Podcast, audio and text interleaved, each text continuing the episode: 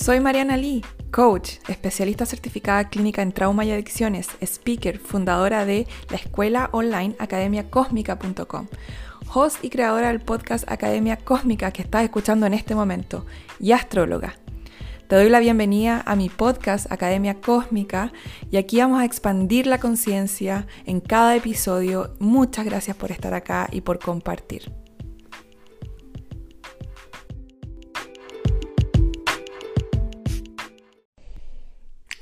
Hola, ¿cómo están?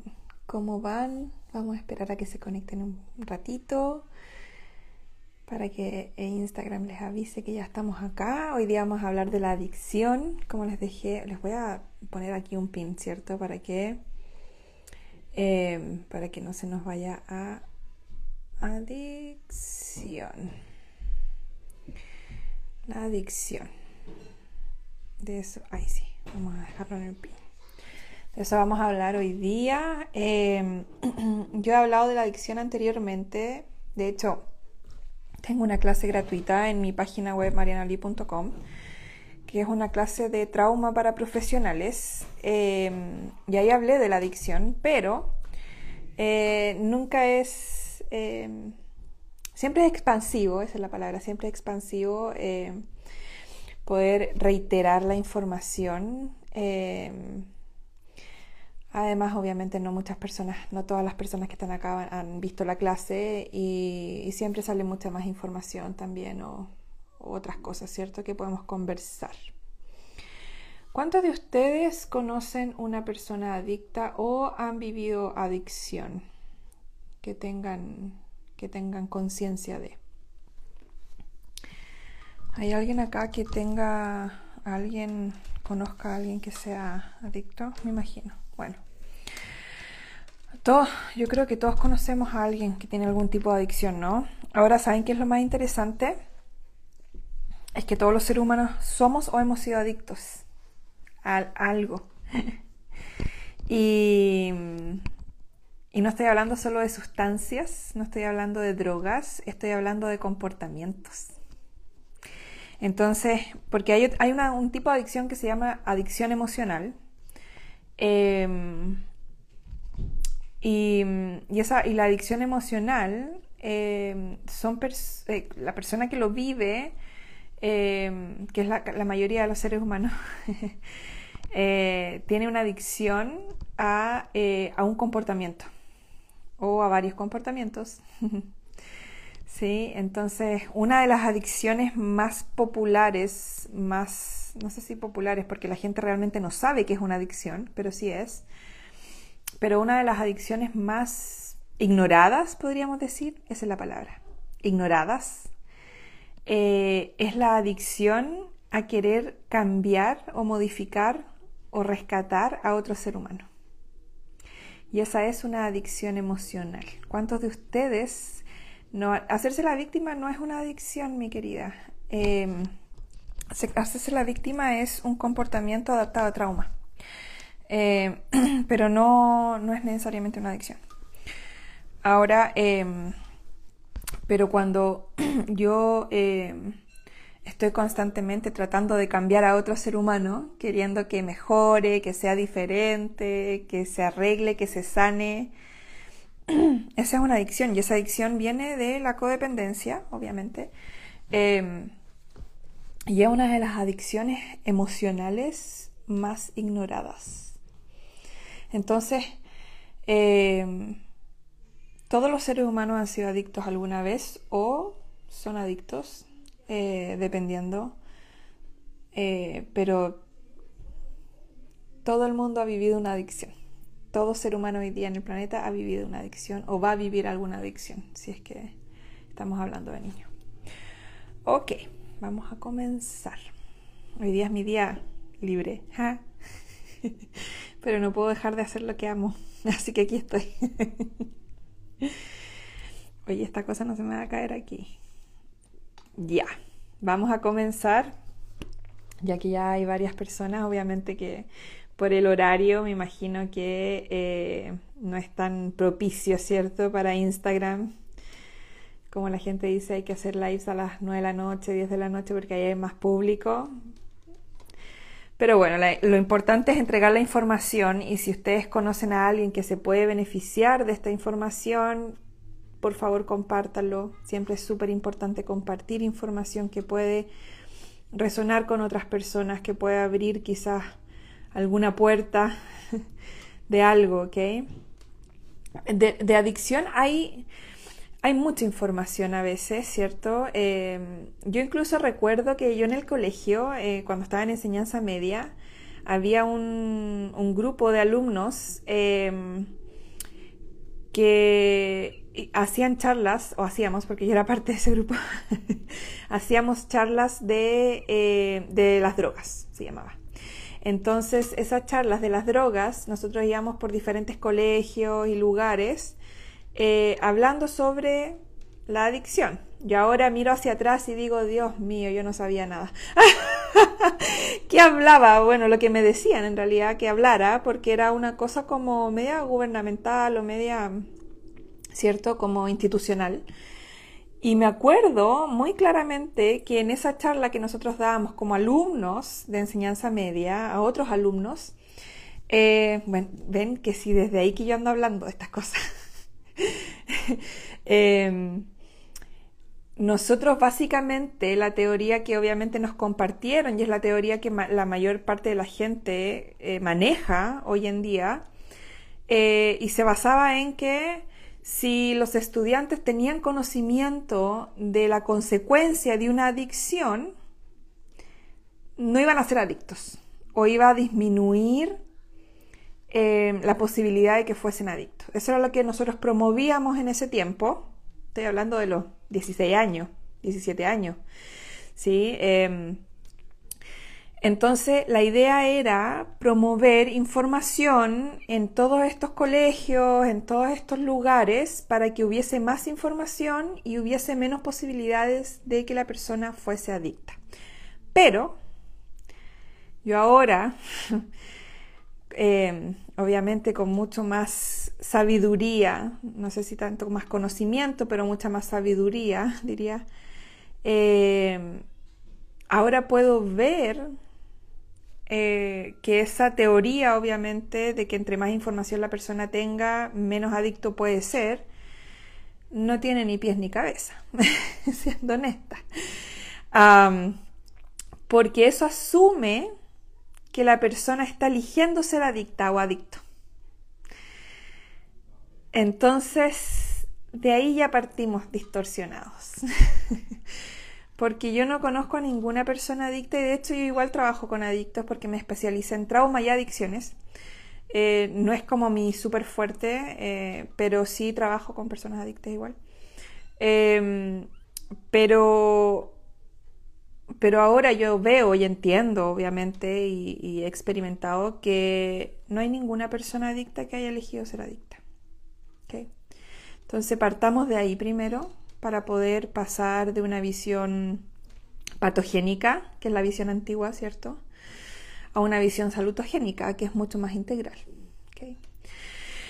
Eh, entonces, obviamente, eh, cuando yo creo, como en, a mis 15, 16, 17 años, yo creía que si yo me voluntariaba para entregar más información acerca de esto, menos gente iba a eh, vivir una adicción, obviamente que había una asunción de que la persona iba a elegir, ok, ah, em, ok, voy a ser adicto a la marihuana o no voy a ser adicto. Como si fuese algo que la persona pudiese controlar, ok. Como que pudiese elegir y diría, ok, ahora hoy día me voy a convertir en adicto y voy a arruinar mi vida y voy a arruinar todas mis relaciones y voy a perder todo lo que tengo.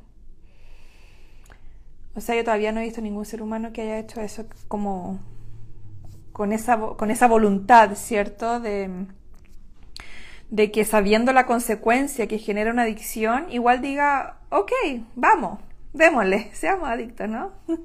no. Entonces, eso es lo primero que quiero compartir hoy día, que si es posible que nos podamos salir de la idea de que una persona adicta o adicto, ya sea cualquier cosa, está eligiendo eso. Ok. primero que nada. Segundo, ¿qué es una adicción? Eso es súper, mega importante poder saberlo. Y voy a tomar las palabras de eh, el doctor Gabor Mate, tremendo, tremendo experto en adicciones, eh, porque no lo podría haber dicho mejor. sí. Em, y él dice, literalmente voy a citarlo aquí, eh, la adicción es un proceso psicofísico, o sea que incluye el cuerpo, la fisiología e incluye la mente. ¿Ok? Entonces no es solamente o cuerpo, solamente mente. ¿Ok? Eh, y es complejo, es complejo. que se manifiesta en un comportamiento, dice él, relacionado o no con el uso de sus sustancias. ¿Ok? Eso puede ser. La definición de adicción que propongo, dice él, Em, tiene cuatro componentes y eso es súper importante, ¿ok? Yo de hecho aprendí, bueno, aprendí adicciones en el instituto, em, en el instituto donde estudié de, que estudié trauma y adicciones, pero aprendí mucho más de adicciones, o sea, ahí, ahí aprendí, aprendí la parte como qué pasa en el cerebro, el circuito opiótico, todo este tipo de cosas, ¿cierto? Como la, la parte química, ¿ok? Química biológica pero mm, realmente aprendí mucho más en profundidad eh, con Gabor Mate de las adicciones, obviamente.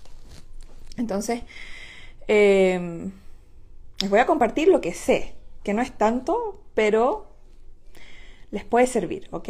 Entonces, acá, los cuatro componentes, ¿ok? Eso estábamos hablando. El primer componente es que la persona tiene un deseo de consumir, dice Gabor, em, una sustancia o ejecutar un comportamiento. Okay, o sea, sí, hay un, eh, como, em, hay un deseo, ¿ok? Vamos a ver por qué está ese deseo también, ¿ok? Así que, tranquilidad. Em, y en, segundo lugar, la persona encuentra un alivio temporal. O sea, no es llegar y consumir algo porque sí, es porque te entrega algo. ¿okay? Y esa es una de las claves de trabajar adicción. ¿ok? Em, entender qué es lo que la adicción le está generando, entregando a la persona, porque ahí está la puerta de entrada a poder sanar. Entonces él dice, eh, la persona encuentra un alivio temporal o una fuente de placer en el uso eh, o de la sustancia o en la ejecución del comportamiento. Acuérdense que no es solo sustancia una adicción, también un comportamiento. Em, así que número dos es el alivio temporal o el placer. Y en tercer lugar, dice, la persona sufre consecuencias negativas como resultado. ¿Ok? Porque si no, sería solo un hábito. ¿Ok? Cuando yo hago algo y me produce placer, ¿ok? Eh, o alivio, sin tener consecuencias negativas, sería un hábito. ¿Ok? Pero si eso tiene una consecuencia negativa, se vuelve una adicción. ¿ok? Así que hay un daño causado. ¿ok? O sea, esto causa un daño, esto que estoy haciendo, este comportamiento, este uso de esta sustancia. Y en cuarto lugar y por último, la persona persiste en el consumo o en el comportamiento y es incapaz de dejarlo aunque quisiera.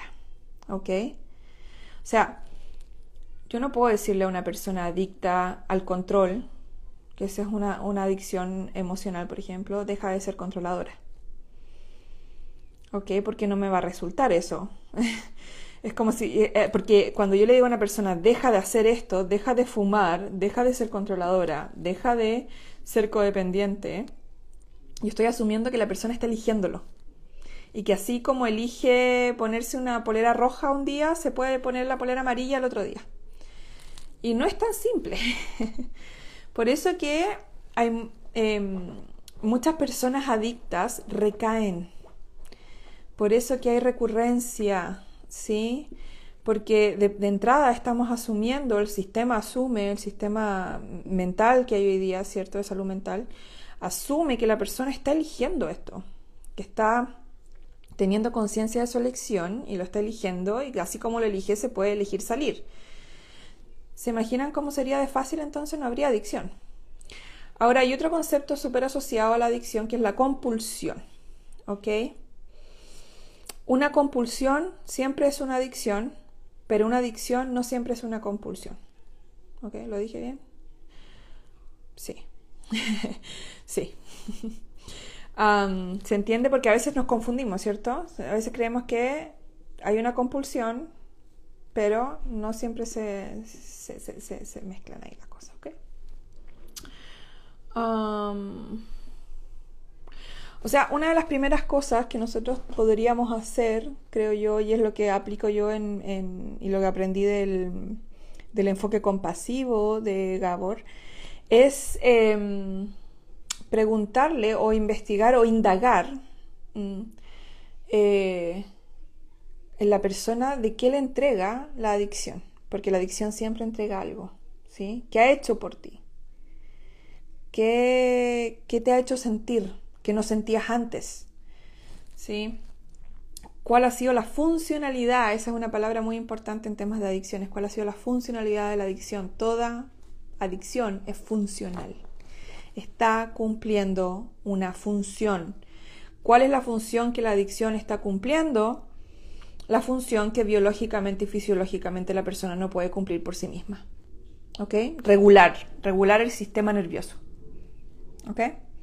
Entonces, una persona con, con mucho trauma o con trauma no resuelto de infancia, su sistema nervioso Em, no funciona de la forma en que una persona que no tenga trauma, que haya sanado trauma, funciona. Es un sistema nervioso completamente desregulado, ¿ok?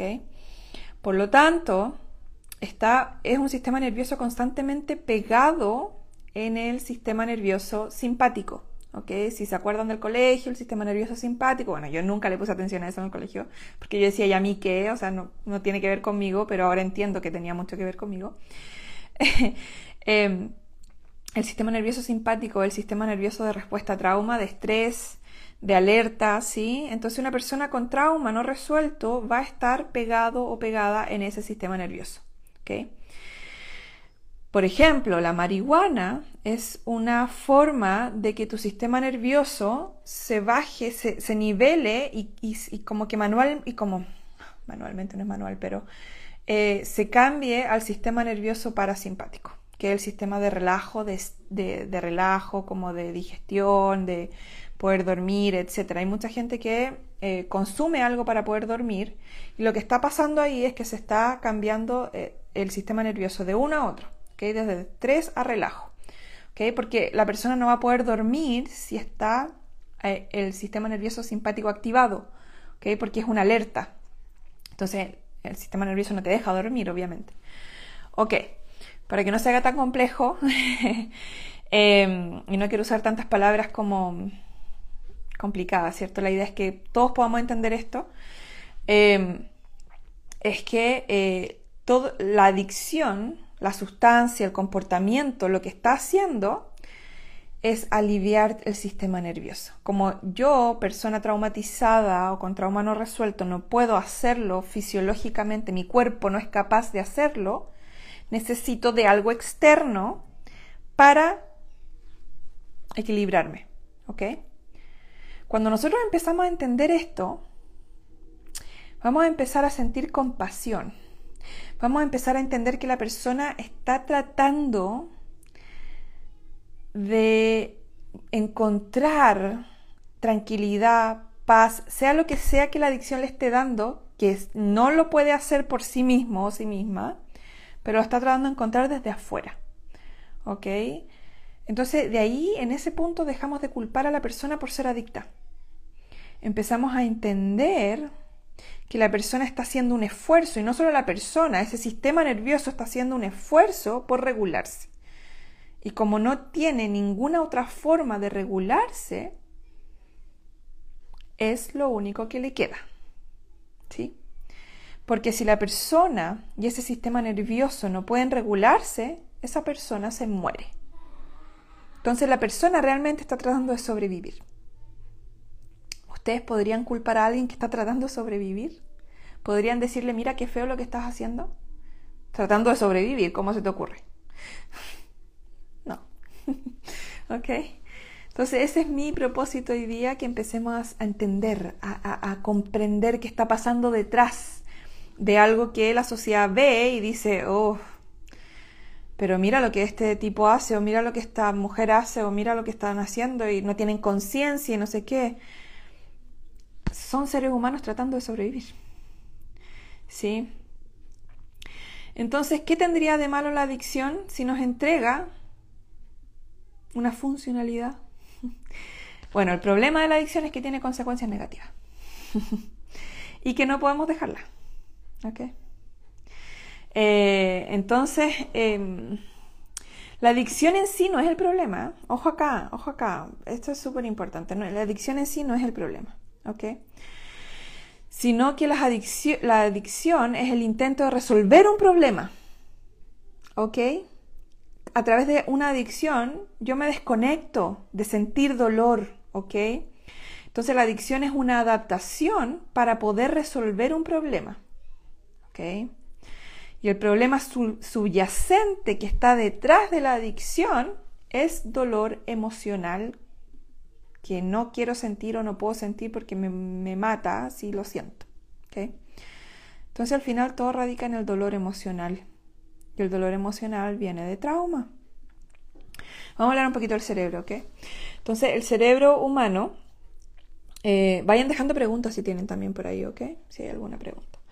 Eh, se desarrolla mediante la interacción de los genes y las experiencias, ¿ok? Y eso está... Em, también está influenciado por el ambiente, donde la persona nació, ¿ok? Eso es súper importante. De hecho, hay un estudio reciente de unos años atrás en donde se empezó a descubrir que el ambiente en donde la persona creció es fundamental para ver los niveles de estrés, de serotonina, de adrenalina, y eso afecta a la salud, eh, afecta al desarrollo cerebral, eh, en fin, es una cosa muy interesante.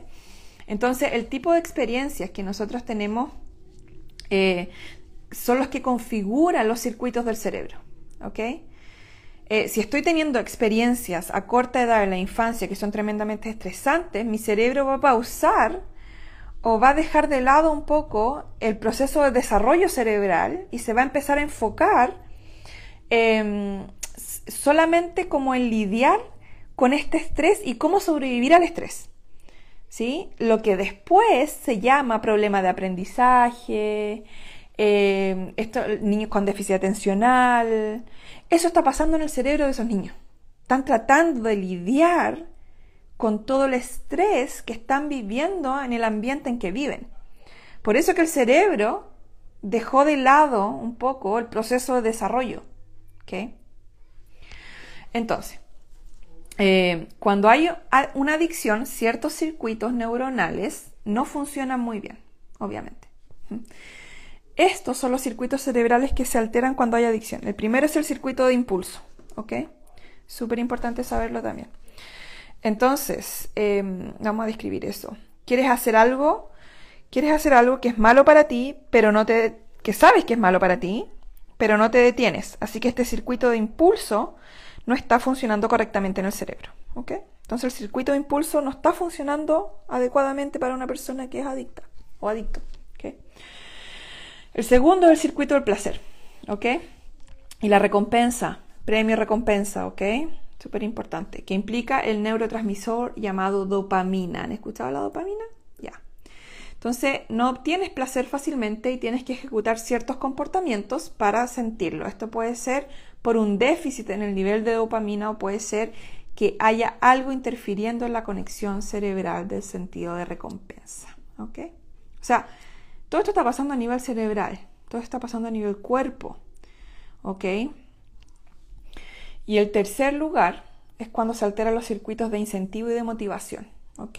O sea, no te sientes vivo o viva, te aburres, eh, necesitas un estímulo para sentirte vivo. Hay personas hay personas incluso que son adictas a la adrenalina, por ejemplo, ¿sí? que siempre tienen que estar haciendo algo o en alguna situación de caos o de estrés para sentir que están vivos. Cuando todo está muy tranquilo, como que se incomodan. ¿Sí? Entonces también. eso también está relacionado con el nivel de dopamina. Em, ¿Ustedes sabían que cuando se estresan a los animales durante el embarazo, sus crías son más propensas a consumir eh, eh, alcohol o cocaína para calmarse, eso se, ha hecho un estudio de, adicción. Incluso hay un estudio eh, súper interesante también, que no me acuerdo el nombre ahora, pero em, las personas que vivieron el, el, el 9-11 acá en Estados Unidos cuando se cuando pasó lo de las Torres Gemelas, hicieron un estudio con las mujeres embarazadas que vivieron ese momento. Y les, como que les testearon el nivel de hormona de estrés a los niños que nacieron de esas mujeres.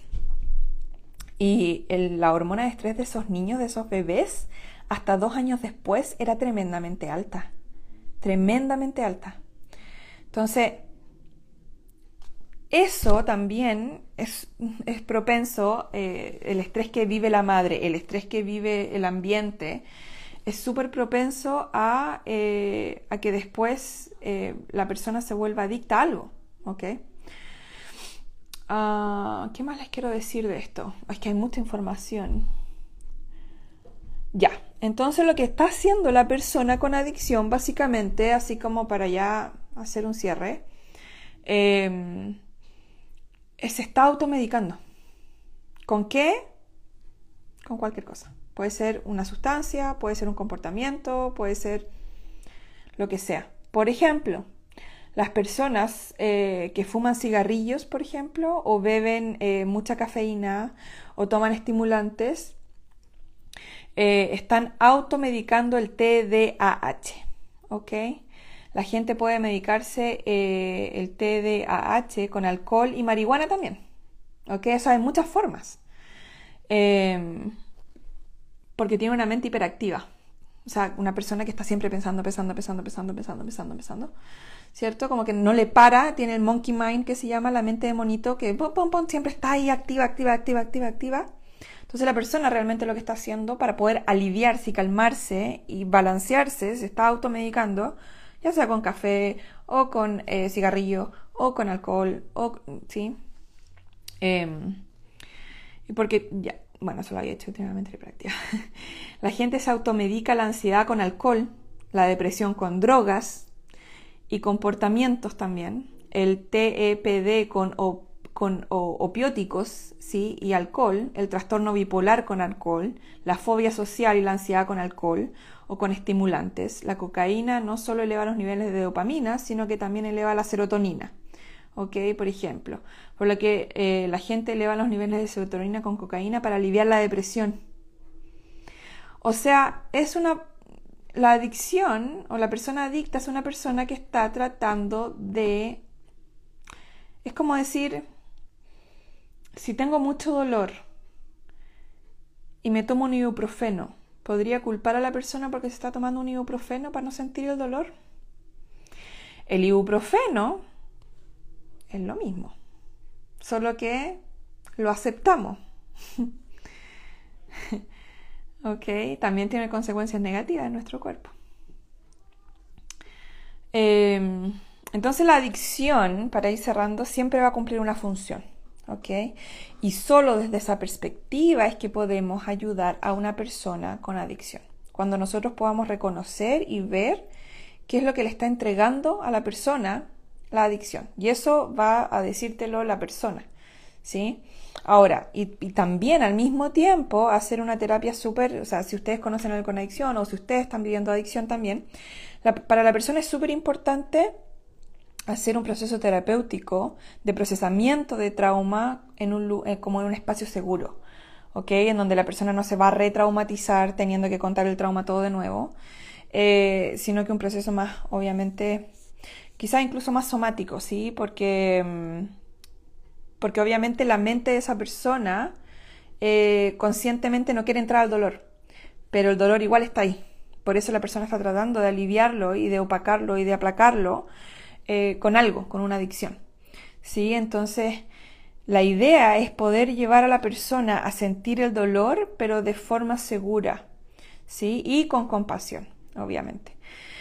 Eh, y que la persona adicta no se sienta juzgada por lo que está haciendo. O sea, cuando yo tengo una persona adicta en, consulta, lo primero que hago es hacerle ver que, lo, que el comportamiento, la adicción que está teniendo es completamente apropiada a la historia y al dolor y al trauma que la persona vivió. O sea, si alguien viene y le duele todo el cuerpo y me dice me tomé un ibuprofeno porque me duele, ¿cómo yo podría decir a la persona, oye, ¿cómo te tomaste un ibuprofeno? Es apropiado que te hayas tomado un ibuprofeno porque te dolía. Pero al mismo tiempo es importante trabajar de dónde viene el dolor, ¿sí? Y no basarnos en trabajar en la adicción, porque la adicción en sí no es el problema. ¿Sí? El problema es el dolor que la persona nos está dejando sentir porque no sabe cómo, porque le dolió mucho en la infancia, porque em, eh, su cuerpo, su fisiología sentía que moría y múltiples otras razones, ¿ok? Ok, ok, ok, acá voy a mirar qué dicen, si hay alguna pregunta. Veo algunas cositas por acá. Ya, acá la comida o ansiedad también es una adicción o respuesta a trauma. La comida es diferente a la ansiedad. Ojo, la comida, el comer compulsivamente, eh, Puede ser una adicción, sí. Sí. Eh, y la ansiedad es síntoma de trauma. La ansiedad no es una adicción, la ansiedad es un síntoma de trauma no resuelto. Como la adicción al trauma, no hay adicción al trauma, mi querida. No hay tal cosa. es difícil poder... Eh, o al drama, Ah, es que eso no es adicción al drama en sí, es adicción porque el drama o el caos genera em, hormonas de estrés. El cuerpo libera hormonas de estrés, adrenalina, eh, etcétera. Em, entonces la persona es, adicta fisiológicamente a esa hormona, a ese cóctel, ¿sí? A ese cóctel hormonal. Em, y acá. El azúcar, sí. Y el azúcar está muy relacionado. Ahora, yo no puedo decirle a una persona deja, deja de tomar azúcar y si yo no primero trabajo el trauma que hay detrás, que está muy relacionado a, la mamá. ¿Ok? Una persona que tiene adicción al azúcar tiene un tema muy profundo con la mamá. ¿Ok? Y probablemente trauma de apego. Sí. La adicción a los videojuegos también. Es que sí, cualquier. te, te produce algo, te entrega algo. ¿Sí? Forzosamente se dan medicamentos para tratar adicciones, sí, como para tratar depresión, todos esos medicamentos generalmente te desconectan. O sea, promueven el desconectarte, pero no van a la raíz del tema. ¿Ok? Eh, entonces hace que al final la persona entre como en, un, en una rueda de hámster y ahí sé que le cuesta más salir igual o le cuesta mucho más largo.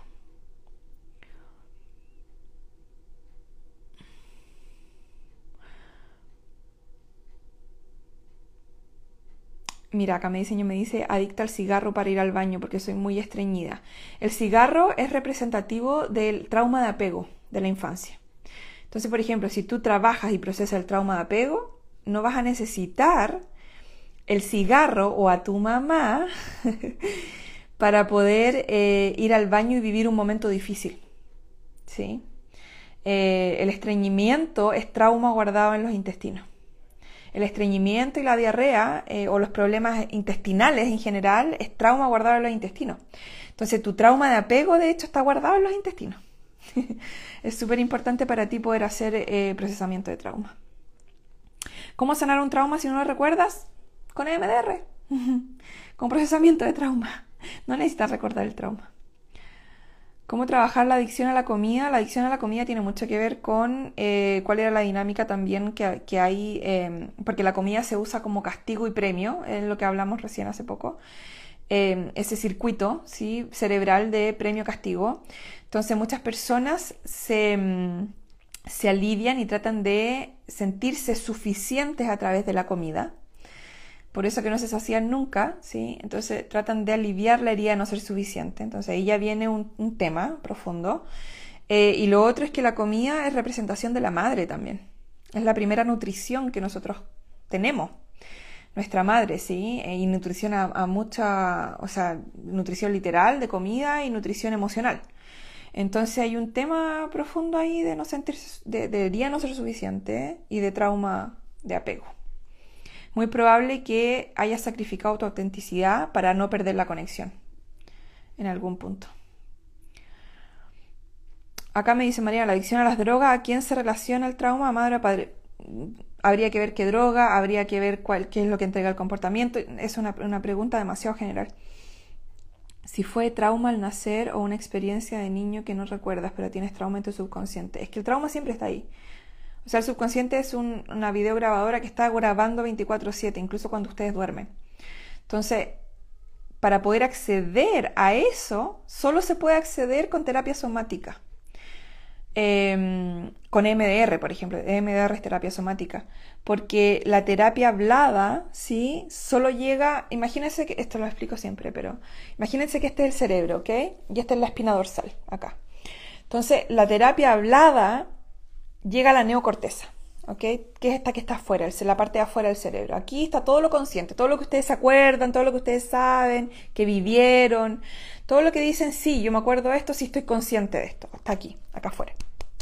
Pero el trauma más profundo no está acá afuera, el trauma más profundo está acá adentro, en el cerebro mamal, ¿ok? El cerebro mamífero. ¿Ok? Y para poder entrar aquí, hay que entrar por el cerebro reptiliano que está aquí. Y el cerebro reptiliano es el que conecta el cuerpo, entonces hay que entrar por esta parte y aquí, porque la terapia hablada, conversacional, cuando ustedes se van a sentar con el terapeuta una vez a la semana, dos veces a la semana o cada dos semanas a conversar, solo llega aquí, pero no traspasa hacia adentro. ¿Sí? Por eso que la terapia hablada tiene un techo, tiene un límite.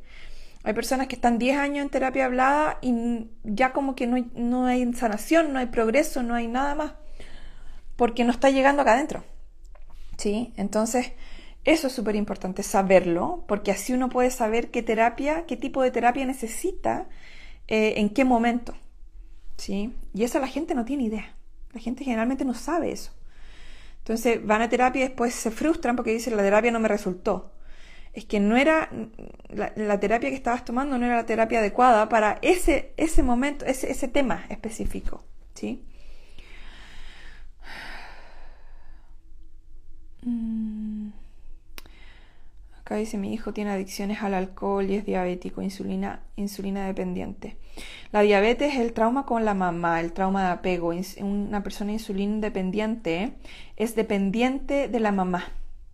Y el alcohol tiene mucho que ver con el abandono paterno. Por ahí va.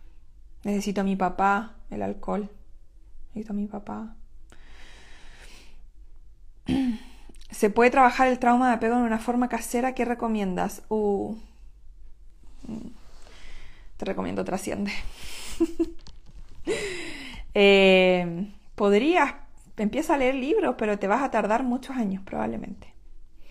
Yo tardé por mi cuenta casi 10 años en darme cuenta de muchas cosas, pero después cuando aprendí MDR, como, o cuando eh, experimenté MDR con una terapeuta, con mi terapeuta en ese momento, eh, fue, o sea, en tres sesiones fue como todo procesado. Por eso que después yo empecé a hacer MDR, porque me di cuenta que MDR es el futuro del procesamiento de trauma. Eh, es, tremendamente rápido, efectivo, eficaz. está siendo usado para muchas más cosas hoy día. es un proceso tremendamente poderoso, muy poderoso. Entonces, mm, yo creo que en el futuro solo vamos a usar MDR para procesar trauma, eventualmente.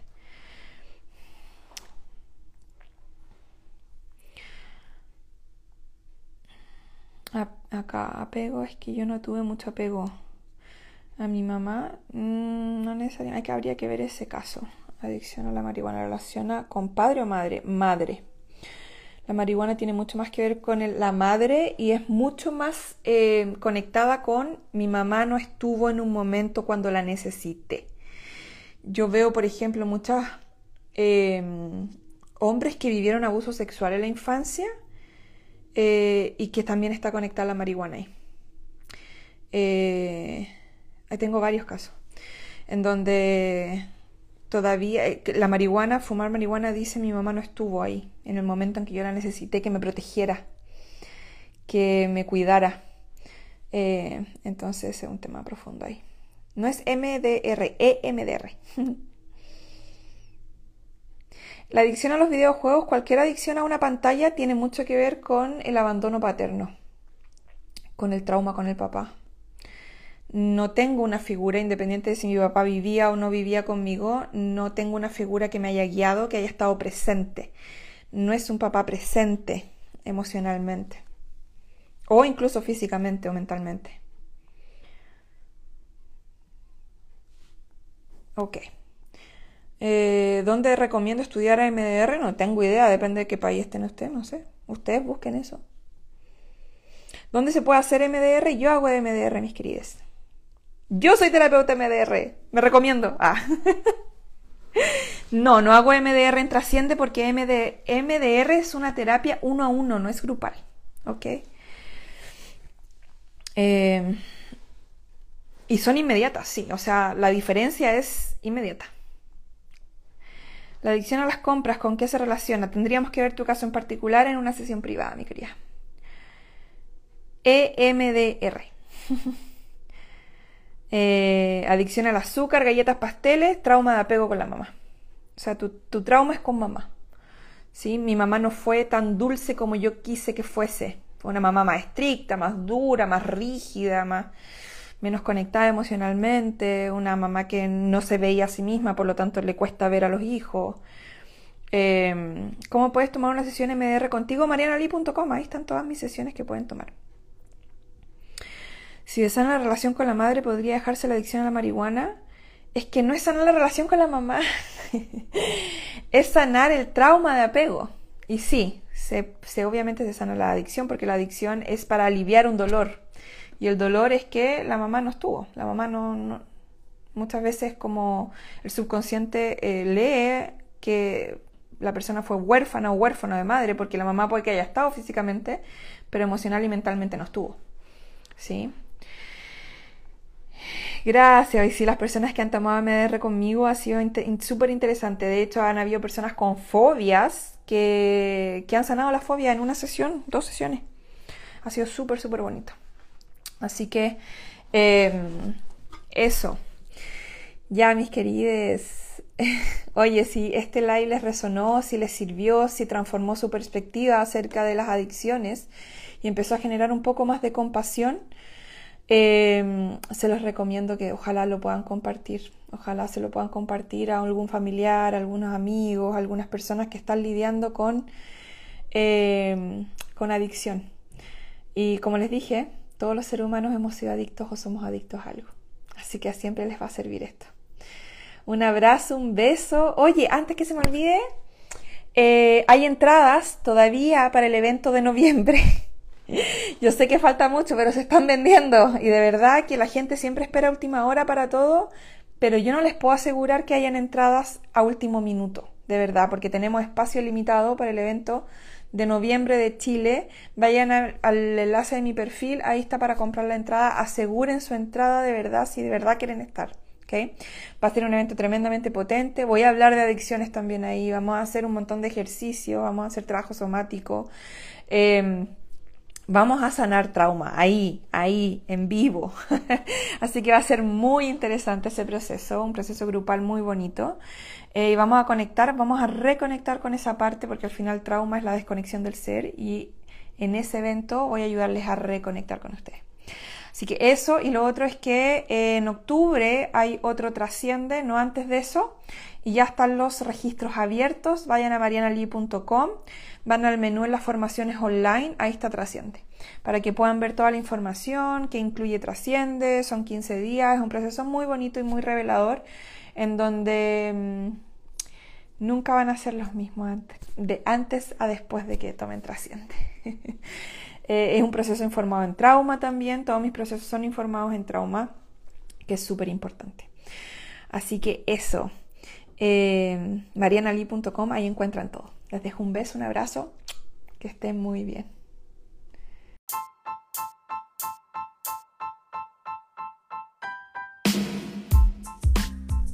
Muchas gracias por escuchar este episodio. Puedes encontrar más información en mis redes sociales, Marianali Oficial, y en mi página web, marianali.com. Por favor, ten en cuenta que todo el contenido compartido aquí es solo para fines educativos. La información publicada aquí y en este podcast es mi percepción, interpretación y no debe reemplazar la evaluación médica de un profesional. Si te sientes en peligro o eres capaz de hacerte daño, por favor llama al 911.